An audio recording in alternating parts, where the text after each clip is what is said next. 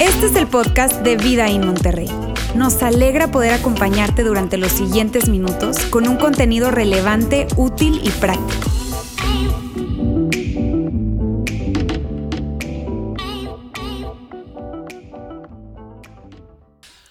Amigos, gracias, gracias por conectarse con nosotros desde cualquier lugar de donde estés viéndonos ahora mismo, bien sea que estés haciéndolo en vivo o ya después de que transcurrió nuestra transmisión. Estamos aquí en el campus Monterrey y hay unas pocas personas eh, que forman parte de nuestro equipo de voluntarios y hoy están acompañándonos. Les doy gracias a ustedes, no quiero ignorarlos para nada, ¿verdad? Gracias por acompañarnos hoy aquí en el auditorio eh, del campus Vida in Monterrey. Y tal como lo viste ahí, yo creo que a pesar de lo ridículo que puede parecerte o puede haber, pudo haberte parecido ese video intro que los locos de nuestro equipo preparan, ¿verdad? Eh, pero a veces eh, eh, nos vemos como tentados a, a, alimentarnos con fake news, tú sabes, noticias falsas que nos hagan sentir de alguna manera mejor, porque yo creo que hoy especialmente teniendo en cuenta que estamos apenas a dos días, dos días de eh, que comience el último mes de este año, loquísimo, ¿verdad? Todos queremos buenas noticias. Todos después de un año como el que hemos vivido, queremos buenas noticias. Y especialmente pensando en que este es el último mes y por lo tanto el mes de la Navidad de este año, eh, yo quiero confesarte, la Navidad es, la época probablemente del año que más me encanta y disfruto. Seguramente muchos de nosotros podríamos decir lo mismo. Yo quiero eh, eh, confesarte que mientras más tiempo vivo, más me enamoro de la época de Navidad porque he aprendido a conectarlo con el verdadero significado de la Navidad. Es decir, la Navidad cuando se trata del origen, de dónde vino y cuál es la razón por la que debemos celebrar la Navidad. Hoy yo creo que em, eso tiene todo que ver con la primera Navidad, porque cuando piensas en eso, cuando me refiero a la primera Navidad, me, me, refiero a el hecho en el que Jesús vino a la tierra, Dios encarnó, se encarnó en un ser humano, se hizo hombre y vino a darnos buenas noticias. Eso representa la Navidad, buenas noticias. Buenas noticias que en el momento en el que ocurrió la primera Navidad, y debería seguir siéndolo así después de dos mil años, produjeron mucha alegría. En ese entonces produjeron muchísima, muchísima alegría. Y lo extraordinario es que la alegría fue para todos. Esa era la intención, que todos experimentaran alegría. Buenas noticias con mucha alegría, que produjeron mucha alegría para todos. Cuando lo piensas bien, eso es especialmente interesante en el contexto en el que ocurrió la primera Navidad. ¿Por qué? Me refiero al siglo I, el siglo I en el que el imperio de turno era Roma, Roma conocida históricamente como ser un imperio extraordinariamente cruel, muchísima persecución, guerras civiles, revueltas, torturas, persecuciones, etcétera, etcétera, etcétera, por lo que aquella gente vivía seguro en un entorno de muchísima incertidumbre, mucha zozobra, ¿qué va a pasar? ¿Cuál es el próximo escándalo? ¿Cuál es el próximo hecho violento, cuál es la próxima tragedia que experimentaremos a manos del, del gobierno romano. Y cuando en ese contexto se empezó a anticipar la llegada del Mesías prometido, se empezó a escuchar nuevamente que ya había nacido el Mesías que tanto el pueblo judío había esperado por siglos, pues esto causó no solamente un, interés, sino muchísima atracción, atracción hacia aquella buena noticia, porque eso tienen las buenas noticias. Las buenas noticias nos atraen, más allá que en principio consideremos que son ciertas, verdaderas o no. Las buenas noticias generan atracción.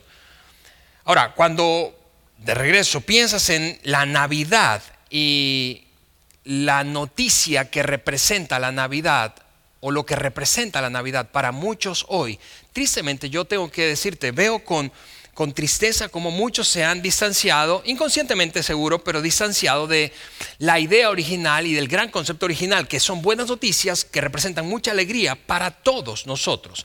Muchos se han distanciado inconscientemente de ese significado original, propósito original de la Navidad. ¿Y, por qué? Porque probablemente han llegado a la conclusión, ¿sabes qué? Yo eh, eh, pensando en eso de que la Navidad se conecta con el cristianismo. Yo he tenido malas experiencias con el cristianismo, con la iglesia, con cristianos o con gente que se dice seguidor de Jesús y eso me ha llevado a concluir, mm, no, yo creo que no son tan buenas noticias. De plano no me gusta, no me gusta el cristianismo, no me gustan los cristianos, no me gusta la gente que se confiesa como seguidor de Jesús. Y ese puede ser tu caso. Puede ser tu caso el hecho de que hayas dado, pasos atrás en tu acercamiento al significado original de la Navidad, digo, el nacimiento de Jesús como el Mesías prometido a la humanidad, porque te desconectaste de la versión original de la Navidad, de la versión original de lo que representó la llegada del Mesías a la tierra.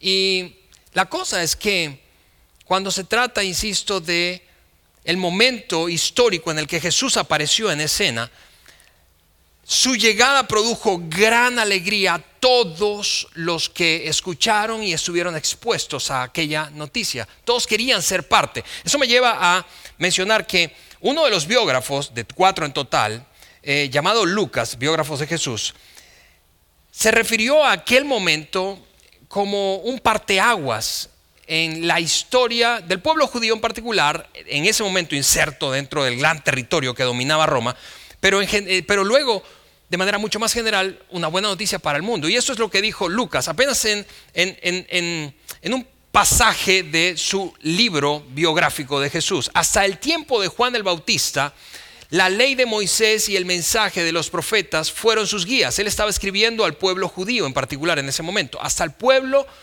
hasta el pueblo de Juan el Bautista, la ley de Moisés y el mensaje de los profetas fueron sus guías. Y menciona a Juan el Bautista porque fue un contemporáneo con Jesús. Juan el Bautista fue contemporáneo con Jesús. Y por lo tanto, él dice, hasta ese momento, lo que guió sus vidas fue la ley de Moisés y el mensaje de los profetas. Pero ahora se predica la buena noticia, y aquí está nuestra frase y nuestra palabra, buena noticia del reino de Dios. Básicamente Lucas estaba refiriéndose, citando a Jesús, son palabras de Jesús, como que están a punto de experimentar cómo Dios ve el mundo, y eso es una gran noticia, cómo Dios te ve a ti y a mí, eso es una, es una gran noticia, cómo Dios ve las relaciones, eso es una gran noticia, cómo Dios nos ve. Es una gran noticia. Y termina Lucas diciendo, y todos están ansiosos por entrar, todos están ansiosos por entrar a ese reino de Dios, a esa buena noticia que he venido a traer. Eso es lo que básicamente anticipó Jesús como el gran propósito de su venida o llegada.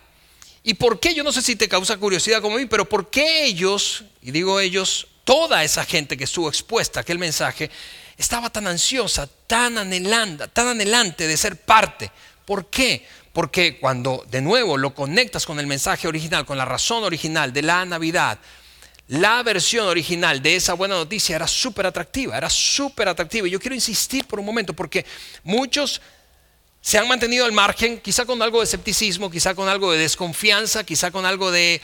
Ah, tú sabes, como de malestar causado por experiencias previas, vividas en sí, por sí mismos o vividas por otros cercanos a ellos, con la iglesia y todo lo que representa, o los seguidores de Jesús, todo lo que representa la fe cristiana, y han dado pasos atrás diciendo, ¿sabes qué? Eso no me gusta. Lo aprendí cuando era niño, supe de eso, sí, recité los, los, versos, recité el catecismo, hice algunas de las tradiciones religiosas conectadas con la fe cristiana en cualquiera de sus denominaciones, pero no me, no me gusta. Y yo quiero insistir que si ese es tu caso, yo quiero que sepas dos cosas. Número uno, muy probablemente has recibido, has abrazado la versión equivocada del cristianismo, de ese mensaje original, de esas buenas noticias originales.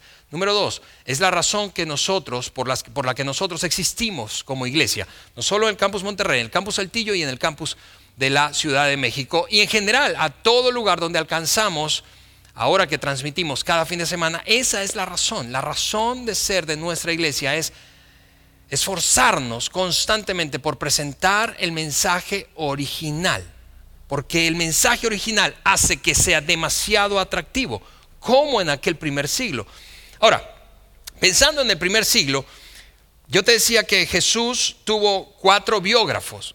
Lucas, acabamos de leer, y vamos a leer otros pasajes de Lucas ahora como uno de sus biógrafos, Marcos, Mateo y el apóstol Juan. Esos cuatro hombres escribieron acerca de la vida, las enseñanzas, la muerte y la resurrección de Jesús. Cuando te detienes un momento a pensar que, visto desde una perspectiva histórica, no religiosa, sino histórica, era muy poca la cantidad de personas que tenían el privilegio de que se escribiera de sí en aquella época. ¿Por qué? Bueno, número uno, porque quienes tenían ese honor, no habiendo imprenta como después del siglo XV, eh, pues eran gente muy influyente, muy poderosa, generalmente la nobleza o gente muy bien posicionada relacionalmente en los grandes círculos de poder. Y número dos, escribir acerca de alguien era muy costoso. Y Jesús evidentemente no era, no calificaba para ese perfil. Era hijo de un carpintero, de un oficio de lo más común, vulgar de la época. Y además se escribió de él luego de su muerte, por lo tanto no pudo haberle pagado a alguien para que escribiera luego de muerto. El punto es, Lucas, que es uno de los biógrafos, y, mira, ¿por qué menciono eso?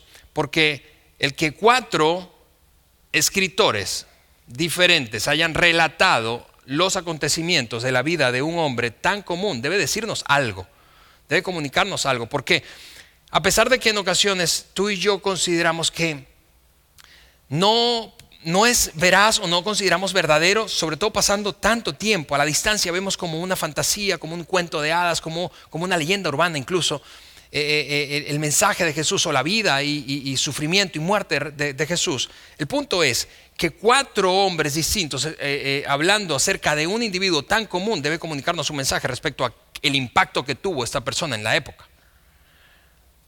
Lucas apenas comenzando su tratado biográfico, dijo esto en el primer versículo de su libro. Muchas personas han intentado escribir un relato de los hechos que se han cumplido entre nosotros. Muchas personas, es increíble, a mí me encanta esta palabra, hechos, hechos. ¿Por qué? Porque Lucas está diciendo, hay mucha gente, muchos que han escrito de esos hechos. No estamos hablando de suposiciones, no estamos, no estamos hablando de tú sabes, de, una, de un cuento que me contó mi abuela y se ha transmitido y distorsionado a lo largo de los años. No, no, no, no.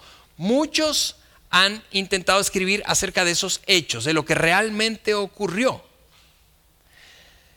Y luego sigue diciendo en el siguiente versículo, se valieron de informes o de los, de los informes que circulan entre nosotros dados por testigos oculares y eso desde la perspectiva histórica da veracidad a la historia que se relata en los evangelios, porque es obtenida o fue obtenida de testigos oculares, los primeros discípulos.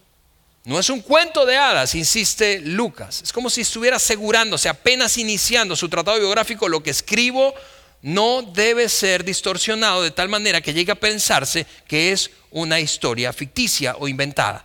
Y termina diciendo, siguiente versículo 3, después de investigar, porque Lucas era un médico, y como buen médico, muy minucioso, después de investigar todo con esmero desde el principio, yo también decidí escribir un relato cuidadoso para ti, y fue dirigido este relato en principio a un hombre llamado Teófilo, mi muy honorable Teófilo, para que puedas estar seguro de la veracidad de todo lo que te han enseñado. En otras palabras, Lucas estaba diciendo, Teófilo, desde pequeño te enseñaron un montón de cosas, cosas que tenían que ver con la llegada del Mesías, que ahora se ha convertido en esta gran noticia que todos hemos experimentado y muchos han intentado escribir acerca de los hechos.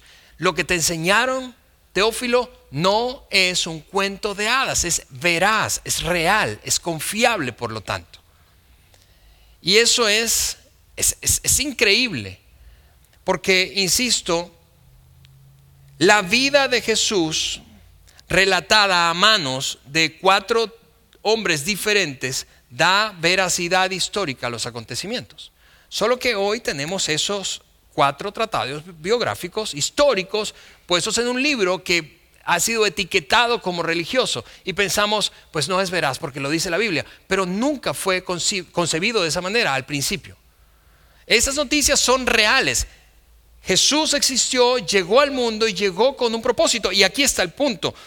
De nuevo regresando a repasar la frase que te decía o, partía en tres al principio, que son buenas noticias en medio de tanto, tanto, tanto incertidumbre, tanto dolor, tanta angustia, tanta, tanta, tanta división, tanta confusión, que producen alegría y son para todos. Buenas noticias que producen alegría y son para todos. No solo para gente religiosa, no solo para gente que profesa cierta religión o tiene cierto trasfondo religioso o está en cierta etapa de su vida, para todos. Y probablemente en este punto estás pensando, pero ¿cuáles son esas noticias, Alejandro? ¿Cuáles son? Y, esto, es, esto es padrísimo porque son, representan esas noticias la marca distintiva del cristianismo. Y a lo que me refiero es que Jesús vino, seguramente podríamos enumerar un montón de razones, pero vino por una razón principal, para perdonar garantizar el perdón de nuestros pecados, el perdón de los pecados de la humanidad y en, aquel momento histórico de aquellos que estaban allí expuestos a ese mensaje, el perdón de los pecados con solo pedirlo. Y eso rompía un paradigma enorme de la época. ¿Por qué? Porque había todo un sistema hablando de lo espiritual, religioso en el judaísmo para poder obtener, recibir perdón, ser absuelto de la culpa moral que produce el haber pecado. Y ese sistema era, número uno, muy sofisticado y número dos, controlado básicamente por los líderes religiosos de la época.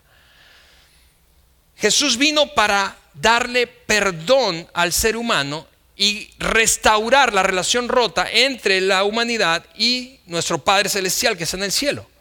Y eso es lo que Lucas quiso ilustrar cuando en otro fragmento de su tratado biográfico relató la historia de un hombre paralítico que fue llevado ante la presencia de Jesús, pero como Jesús estaba enseñando dentro de una casa y estaba aglutinada la gente, no había sana distancia allí en esa época, ¿verdad?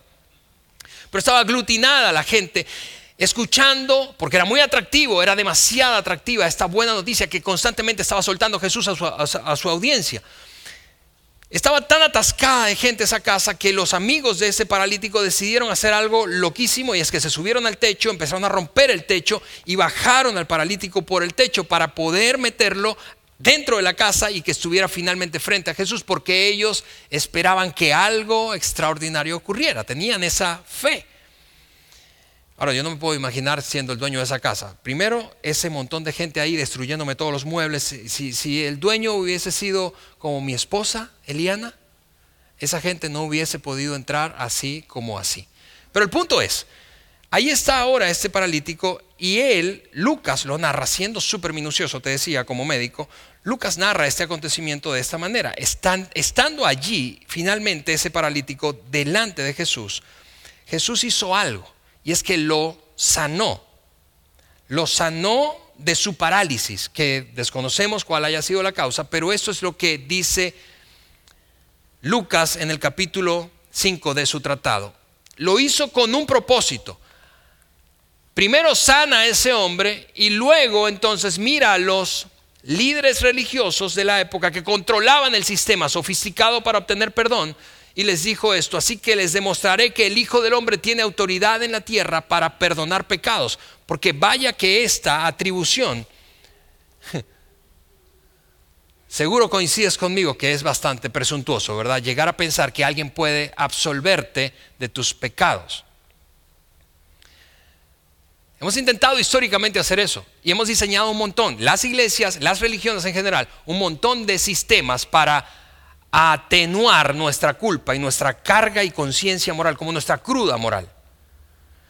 Pero Jesús se plantó allí, lo sana y le dice entonces a ellos, voy a hacer, esto lo acabo de hacer para que ustedes sepan que yo tengo la atribución de perdonar los pecados. Esa es la razón principal por la que Cristo vino al mundo. Esa es la razón principal por la que celebramos la Navidad. Esa es la razón principal. Muchos se han desconectado, insisto, inconscientemente y es doloroso ver cómo hoy la Navidad básicamente se reduce a tiempo en familia, que es algo padrísimo, que me encanta, ¿verdad? Pero hablando de significado, se vuelve una fecha muy nostálgica y seguramente en este año tú y yo hemos de experimentar nostalgia como nunca, habiendo perdido seres queridos, por esa enfermedad de este año, etcétera, o puede o se ha convertido en una fecha esencialmente comercial alrededor de conceptos como santa y regalos y todo eso está bien, todo eso está bien, no digo que está mal, pero no están conectados con el significado y la versión original de la Navidad, porque la llegada de Cristo representa la primera Navidad y él vino para perdonar nuestros pecados. El propósito de ese milagro es este, que Jesús demostró la capacidad que tenía para perdonar pecados. ¿Por qué? Porque hizo un milagro visible para que otros quedaran con la boca abierta, viendo la capacidad sobrenatural que tenía de hacer cosas y luego operó un milagro invisible y es el de hacer que un individuo experimente perdón por la culpa que lo carcome por haber cometido los pecados que ha cometido a lo largo de su vida. Y mira, cuando se trata de perdón de pecados, yo creo que esa es una materia, o más bien de pecados, déjame eh, acotarlo aquí. Cuando se trata de pecados, creo que es una materia en la que todos reprobamos, ¿no es cierto? Vamos, no me refiero meramente a los asuntos morales o inmorales, como típicamente asociamos los pecados. Me refiero a la manera en que tratamos a otros. ¿Por qué? Porque pecado, según Jesús, involucra cosas como esta. Pecado es ofender a alguien más. Pecado es desvalorar a esa persona o a otros. Pecado es mentirle a otras personas. Pecado es lastimarnos unos a otros. Pecado. Y todos estamos reprobados en esto, pero la buena noticia es que la primera Navidad, y ahora que nos acercamos al último mes del año, es apropiado, es oportuno recordarlo, la primera Navidad tuvo todo que ver, el propósito de la Navidad, la versión original con la llegada de Jesús fue, hay perdón solo con pedirlo. Y quizá tú estás allí pensando, viéndonos, aquí los pocos que estamos en el auditorio, escuchando este mensaje a través del podcast, pensando, no, Ale, lo que pasa es que tú no sabes lo que yo hice. Si tú supieras lo que yo hice, no dirías que es tan fácil que yo recibiera perdón. Lo cual me lleva a pensar en una historia que el mismo Lucas relató, hablando de gente que cree tener una conciencia demasiado sucia como para estar cerca de Dios. Porque vamos, no lo decimos, ese no es el tipo de conversaciones que tenemos como cotidianamente, no lo, no lo diríamos así, pero tú y yo, de tiempo en tiempo, luchamos con una conciencia de culpabilidad, especialmente por lo que le hacemos a otros o no hacemos con otros. Por lo que hemos hecho a nuestro cónyuge, a nuestro esposo, esposa, por lo que hemos hecho o dejado de hacer con nuestros hijos, por lo que hemos hecho con nuestros clientes, nuestros socios, nuestros colaboradores, nuestros empleados, por lo que hemos hecho con nuestros compadres, por lo que hemos hecho con nuestra familia, con nuestra familia política. Todos nosotros de tiempo en tiempo luchamos secretamente, insisto, no lo decimos, pero secretamente luchamos con algo de conciencia de culpabilidad. Imagina esto, Jesús vino, la primera Navidad, básicamente trata de esto. Jesús vino a darnos una buena noticia, que creo coincide seguramente conmigo, que deben producirnos muchísima alegría a todos nosotros, no solo a gente religiosa. Tu conciencia de culpabilidad y la mía, ese problema que causa nuestra conciencia de culpabilidad, es el problema que vino a resolver Jesús. Insisto, tú puedes pensar, demasiado oscuro lo que he hecho y no creo que tenga perdón. Pero te repito, Lucas narró una ocasión distinta a la del paralítico en la que un hombre considerado como una escoria en su comunidad era un, me refiero a un hombre llamado Mateo, que era un recaudador de impuestos y los recaudadores de impuestos en aquella época, seguro a diferencia de hoy, ¿verdad? Que el equivalente sería un fiscal del SAT los fiscales del SAT que nos están escuchando, por favor, no se sientan ofendidos. Seguro eres diferente, pero Mateo era considerado una escoria. ¿Por qué? Porque siendo judío había traicionado a su nación para vender su conciencia a un imperio invasor y por lo tanto entonces a partir de esa decisión recoger impuestos, imponer una carga económica y a veces de castigo físico, de cárcel, a aquellos que se negaran a pagar tributo a un, imperio, a un imperio que los había invadido y tomado control de su propio país. Por lo tanto, eran considerados lo peor de lo peor de lo peor de Israel. El punto es que ahí está Jesús en una interacción con Mateo y lo que le dice básicamente es esto, sígueme, sígueme. La tensión alrededor, especialmente de gente religiosa, crece y están pensando y quizá secreteando aquí, susurrando, ¿acaso no se da cuenta quién es? Ese hombre, yo creo que Jesús no sabe lo que ese hombre hace, el daño que nos ha causado, el pecado o los pecados que ha cometido. Y eso es lo que terminó diciendo Lucas respecto a ese momento, después de que Jesús se da cuenta de que la gente está cuestionando su acercamiento a aquella persona que es evidentemente culpable de pecado. No he venido, dijo Jesús, a llamar a los que se creen justos, sino a los que saben que son pecadores y necesitan arrepentirse. Si no, no tiene chiste la Navidad. Yo vine para perdonar a los pecadores. Ahora, si tú no te consideras un pecador, yo no vine por ti. pero ya hemos concluido, evidentemente, que todos estamos reprobados en la materia de pecado. Yo vine a resolver lo que ustedes no han podido resolver. Vine a restaurar su relación con su Padre Celestial. Vine a ayudarles a verse como Dios los ve. Vine a ayudarles a ver a Dios como realmente es. Vine a ayudarles a ver al prójimo como realmente Dios ve a cada ser humano. Y eso me lleva a concluir, Jesús vino a darnos una mejor vida, una mejor vida aquí en la tierra. Sí, podríamos, hablar de eternidad, podríamos hablar de esperanza eterna, pero Jesús vino a, hablar, a darnos una mejor vida en la tierra. Eso me lleva a recordar el primer versículo que yo memoricé en, yo tengo 25 años de seguidor de Jesús, casi 26 ahora, pero el primer versículo que memoricé es Juan 10:10, 10, un pasaje que escribió otro de sus biógrafos. Yo he venido para que tengan vida y para que la tengan en abundancia. En otras palabras, no quiero que sigan viviendo con una conciencia de culpabilidad. No quiero que sigan viviendo con, esa mediocridad de vida. yo quiero que vivan plenamente. Yo vine para perdonarles y con la conciencia limpia por el perdón de sus pecados, poder vivir una vida extraordinariamente satisfactoria. Y yo, e, eso me lleva a, recordar la pregunta del principio de este mensaje o conversación. El cristianismo realmente es bueno. Estas noticias, estas noticias que se conectan con la primera Navidad, ahora que viene el último mes del año, es, buena. Y, y, puedes estar pensando, bueno, pero vale, evidentemente tú me vas a decir que es buena. ¿Por qué? Porque tú eres pastor, a eso te dedicas a convencer a la gente de que el mensaje es bueno, de que el cristianismo es bueno. Pero esa no ha sido mi experiencia, quizá digas tú. Pero ese es el punto. Es irrelevante que yo te lo diga o no te lo diga. Es un hecho histórico. Jesús vino para traer perdón al ser humano. Y no es cierto que todos queremos secretamente eso. No es cierto que todos anhelamos ser perdonados. No es verdad que a veces en las noches la angustia de tu culpabilidad no te deja dormir. La angustia de tus secretos no te deja dormir. ¿No es cierto que la ofensa que le causaste a otro no te deja dormir a veces? ¿Te roba la paz? ¿No es cierto que las relaciones rotas y el historial de relaciones rotas son las que precisamente no te dejan dormir? No hablamos demasiado de esto, te repito, pero es un asunto enorme en el interior del ser humano. No importa cuál sea tu condición, no importa cuál sea tu trasfondo, tu etapa de vida, tu religión. No importa cuál sea o cuáles hayan sido tus faltas o cuán oscura esté o sea tu conciencia. Jesús vino para darte perdón solo con pedirlo. Eso me lleva otra vez al hecho de que, ¿no es cierto? Que son buenas noticias. ¿No es verdad que eso debería producirnos gran alegría. No es cierto que sabiendo que son para todos, no solo para un grupo, sino para todos, debemos seguir empeñados en compartir esto con otros. Esta es la razón, insisto, por la que hacemos iglesia. Esa es la razón por la que por la que nos esforzamos cada vez más en presentar un mensaje cada vez más parecido al original. Dios se hizo hombre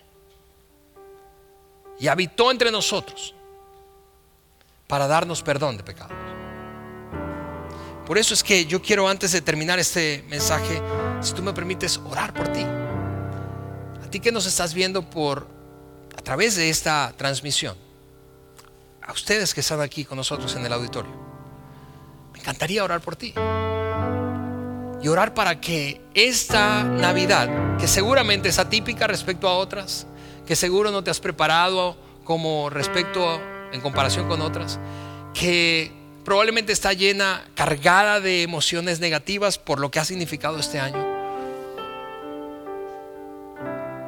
Pero me encantaría orar, porque a pesar de todo eso, la versión original de la Navidad sigue intacta.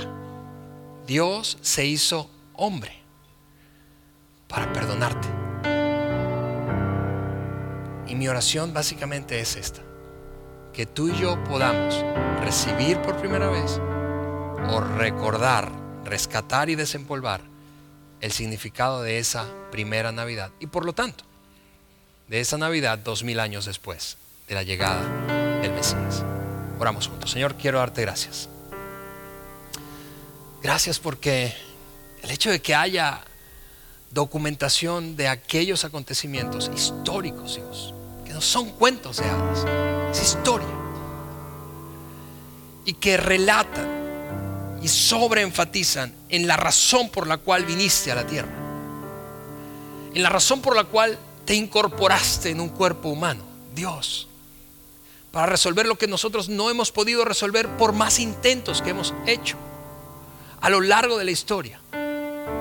No logramos resolver nuestra conciencia de culpabilidad a menos que sea a través de tu regalo, de tu visita y tu venida, Dios. Gracias, gracias porque es porque tú decidiste acercarte que nosotros podemos vivir en libertad. Y yo quiero pedirte que cada uno de nosotros, quienes estamos hoy aquí y quienes escuchan o ven este mensaje, puedan abrazar ese regalo, esa gran noticia, para que produzca en ellos alegría. La alegría que siempre pensaste que debería producir tu venida. En el nombre de Jesús. Amén.